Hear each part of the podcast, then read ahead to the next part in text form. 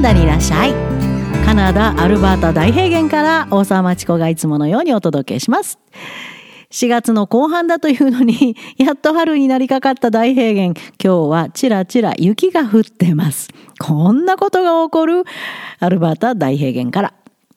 今日の話題はカナダに留学したいと思ってる方に大警告です。今のカナダは日本人で溢れてますよ。高校も語学学校もホームステイもぎゅうぎゅうです。パンデミックが一段落した途端に息を吹き返したかのようにエージェントが必死の勧誘作戦を展開したみたいですね。またそれにまんまと乗せられた甘い甘いすぐに騙されてしまう日本人がわーいとカナダにやってきてえこんなはずじゃと落とし穴にはまり込んでいるようです。えあなたもカナダに来ることを考えてるんですか？じゃあ、こんなことが今のカナダで起こっているということをよーく知った上でもう一回考え直してみてください。今のカナダには高校でも語学学校でもホームステイでもひどい状況ですのでお金の無駄、あなたの人生の無駄ですよ。カナダ政府が本格的に悪質エージェント退治、悪質受け入れ学校退治に乗り出すまで時期を見ることですね。これがアドバイスです。こんな相談をお聞きください。2日前です。カナダ長期留学を目指してきてホームステイ2日目です。エージェントからの事前の説明やホームページ上ではツインルームであると言われていてルームメイトは現地に着くまではわからないとのことでした。ところがカナダ到着後ホームステイ先に行くとまさかの日本人が6人ワンフロアに詰まってました。おそらくカナダのうちの地下なんでしょうねこれ。私の部屋は洗濯機が置いてある場所に敷布団を2つ並べた相部屋でまるで難民キャンプのようです。そのような部屋があと2つあってツインルーム ×3 部屋です。ツインルームってそういうことだったの？とかなりショックを受けてしまいました。また6人で1つのバスルーム洗面所を使うのもしんどいです。到着後すぐに留学エージェントに問い合わせましたが日本で説明されなかったの？ごめんね。だけでした。どこに移動しても4人6人の部屋ばっかりだそうです。シングルルームを使いたかったら追加費用がかかるって言われてしまいました。そんなこと何も最初に聞いてません。何年も前から長期留学を目指し仕事を辞めてカナダに来たのに初日から衝撃的な状況にフリーズしてしまいホームシックで2日間何もやる気にならず泣き続けています。ホームステイで6人の日本人またご飯もセルフです。自分たちで作れって。食材はホストが買ってくるんですけどそんなことって普通なんでしょうか。今一応日本のエージェントに連絡して頼んで人数が少ないうちを探してもらってますが見つかるかどうかはわからないと言われました。他のうちに移っても同じ状況は覚悟しないとダメでしょうか？ああはい。残念ながらそうです。どこの町に送られたのかは書いてないので不明ですが、おそらくバンクーバーかその周辺、トロントかその周辺だと想像しています。まずね、今のカナダは生活できないカナダ人で溢れてるんです。前々から続く住宅価格の高騰、賃貸物件のもう 劇的な減少、賃貸料の急激な上昇などによって生活できない。それよりもホームレス化する人がどんどん増えてるんです。え？あの自然豊かで平和でフレンドリーってエージェントのホームページに書いてあったカナダ？嘘でしょ？はい。エージェントサイトに書いてあることは嘘ばっかりです。それに引っかかる日本人が多すぎますよね。クリティカル・シンキングを使えばすぐに嘘が見抜けるのに。結局、未だうちもあり、わざわざ見も知らぬ外国人を受け入れるホームステイをしようという人たちの目的はお金だけです。住宅ローンにも困ってるし、自分たちの食費にも困ってる人たちがほとんどだと思います。お金以外何もないですよ。ホームステイの目的は、受け入れの目的は。日本では日本に来る白人を未だに特別扱いして厚遇するそんな様子から想像して自分もカナダに行ったらあ日本人が来たと大切にされるとでも思ってましたか？甘いですよ。この移民の国カナダでは日本人など全く特別でも何でもないただの英語のできないアジア人として見下されることも多いですよ。お金目当てのホストファミリーは限られたスペースからできるだけ多くのお金を取ろうとします。それがこの相談者が陥ったホームステイの状況です。今のカナダではまあ普通のホームステイ状況だと考えてください。特に語学学校のホームステイではね。高校留学のホームステイはまた別の大問題が起こってますので、また別のポッドキャストで述べることにします。ひどいですよ。涙出ます。エージェント良い学校ですよ。ホストも用意しますよ。と必死で勧誘して、結局ホスト不足で送れないなんてことになると儲けなくなりますからね。だから一つのうちにドドーって押し込む。これが普通の形となっています。プロトタイプです。また日本人は文句言いませんので適当にどんな扱いをしても大丈夫と高をくくっていると思いますよ。またカナダでエージェントに放り出されたら英語もできないし何もできない幼児同然英語では幼児同然の人があるいはカナダの社会の常識についても幼児同然の人がやってくるこれが問題なんです。自分の権利を英語で主張もできない。文句も言えない。一人で行動もできない。一人で打ち探しもできないのなら、英語が絶対必要なカナダには来ないこと。カナダはね、英語のできない人が英語を勉強しに来るところじゃないんですよ。英語の基本がある人が英語で勉強しにと来るところなんですよ。それでもどうしてもカナダの語学学校に行けば英語ができるようになるなんて劇的な勘違いをしているのならどうぞ。この相談のようなホームステイに直面してからしまった忠告通りだったって後悔するしかないですね残念ながら。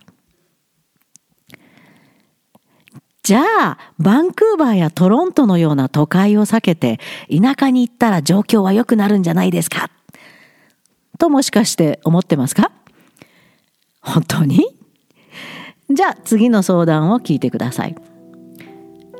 田舎の語学学校に入学して3日目ですが、モチベーションが全くありません。高校2年生女子です。ちょっと相談の途中ですけど、挟んでいいですか？高校生でしょ？なんで語学学校に来るんですか？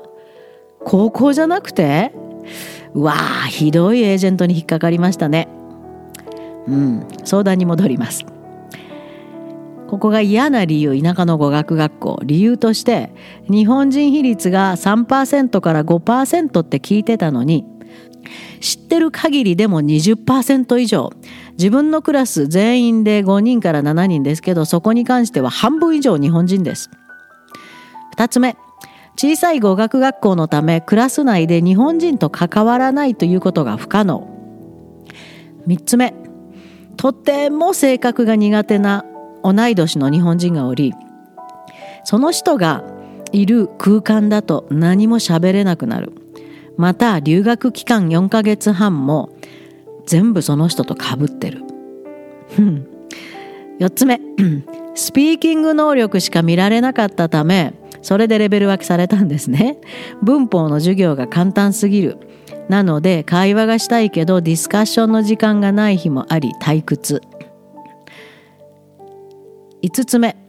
わざわざ日本人比率が低いと聞いて田舎に来たため気分転換に街に出ても何にもない。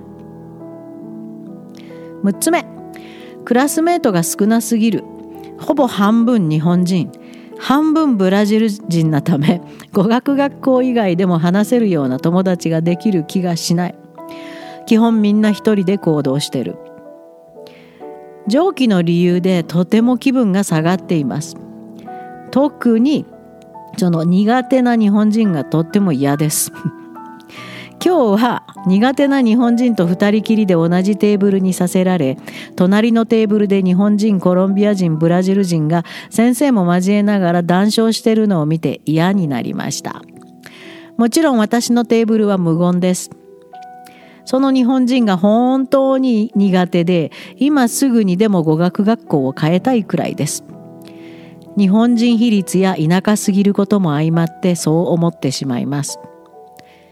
たった一人が苦手だからって違う学校に逃げるのは自分もバカバカしいとは思いますがこれから4ヶ月半ほとんど同じクラスにいると思うと本当に嫌です。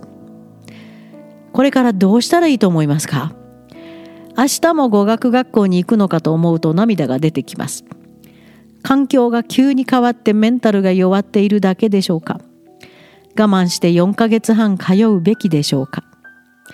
また日本人比率に関してですが他の語学学校でも今の時期はこんなもんなんですか？あららはいそうです今のカナダはどんな田舎に逃げようが日本人だらけですよ。エージェントが必死で送り込んでますからね。日本人少ないですよとか嘘ついて。なぜこの方がわざわざ語学学校高校ではなくてを選んだのかは不明ですが信じられないほど不適切な選択です。今のカナダはちょうどこの相談のように高い授業料を払い海を渡ってやってきても一緒の空間を過ごすのは他の日本人と。この相談者と同じように日本人の少ない田舎を希望し騙されて結局たくさんの日本人がいる田舎に送られショックを受けた人溢れてますよ。あなただけじゃなくてその語学学校にもともといた日本人たちはえー、また日本人が来たととても嫌な気持ちであなたを見ているとも思いますよ。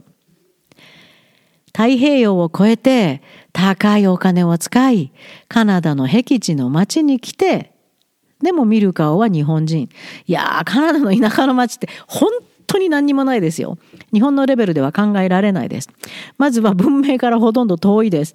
ちょっとまともなお店に行こうと思うと40分ドライブなんて普通ですから。しかもホストに頼まないと連れてってもらえない。街には何があるか。おそらく数軒のうちがあって、郵便局があって、あ、ちっちゃいスーパー入ってみて、なんじゃ何も買うものないなっていうスーパーがあって、えー、地方の銀行があって、あと車の修理工場があるぐらいですよ。酒屋がもしかしてあるかな？どうかな？で、ちょっとまともで500人ぐらい人口になってくると、ちっちゃいファーマシーがあるかもしれないぐらいです。で、周りはもう本当に何にもないです。公共交通機関カナダではそんな田舎まで走ってませんので、本当にどこにも行けません。これがカナダの田舎ですよ。で、そこで日本人がいっぱいいる。まあ、最悪ですね。で、話、見る顔も日本人、話すのも日本人、そしてその日本人たちのグループ内で揉めるんですか。日本人同士で機嫌を取り合う。それがあなたの望んだカナダ留学体験ですか？でもね、これが現実。これがカナダの語学学校に来るという現実です。この話をカナダの教育に携わるとても経験深い方に聞いてもらいました驚きながら苦笑いしながら表情豊かに聞いてくれた後 horrible. 恐ろしい話だねって。でも horribly 恐ろしく予想できたことだよって。今はどこに行ってもひどいことをする人がいっぱいいるからね。残念ながらカナダにもいっぱいいるよ。特に日本人はろくに質問もせずお金を払うことで悪名高いからうまく引っ掛けられたんだねって。今のカナダは生活費が高くて特にメトロバンクーバーバンクーバー周辺です。などでは生活できないほど高い。家賃も信じられないほど高くなった。そんなことも知らずにカナダに来たことが大間違いだよ。カナダについての思い込み嘘の情報を避けること。ホームステイについての思い込みを持たないこと。サイトの甘い嘘は信じないこと。これができないならどんどん同じような犠牲者が日本人の間に広がると思うよ残念だけど。でもなぜ語学学校なんかに来るんだろうか。英語ができないなら自分の国で十分勉強してから来ないといけないんだよ。座右の銘としていつでも目に入るように貼っておいてほしいなと思った言葉でした。カナダで今進められるのは日本の教育制度で精一杯頑張りいい成績を上げて基礎的な学習が全て終わりクリティカル・ティンキング思考法が身についた日本人だけです。カナダの大学は大歓迎してくれます。ホームステイしないこと。もう時代遅れも甚だしいです。絶対しないこと。大学には寮がありますから、そこで勉強三昧の留学生活を送ってください。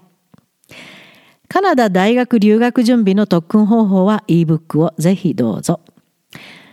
どうやって準備勉強するとカナダの大学留学が成功するか書いてあります。ヘルプ必要ですか？じゃあアドバイスしますよ。ご連絡くださいそしてカナダにいらっしゃい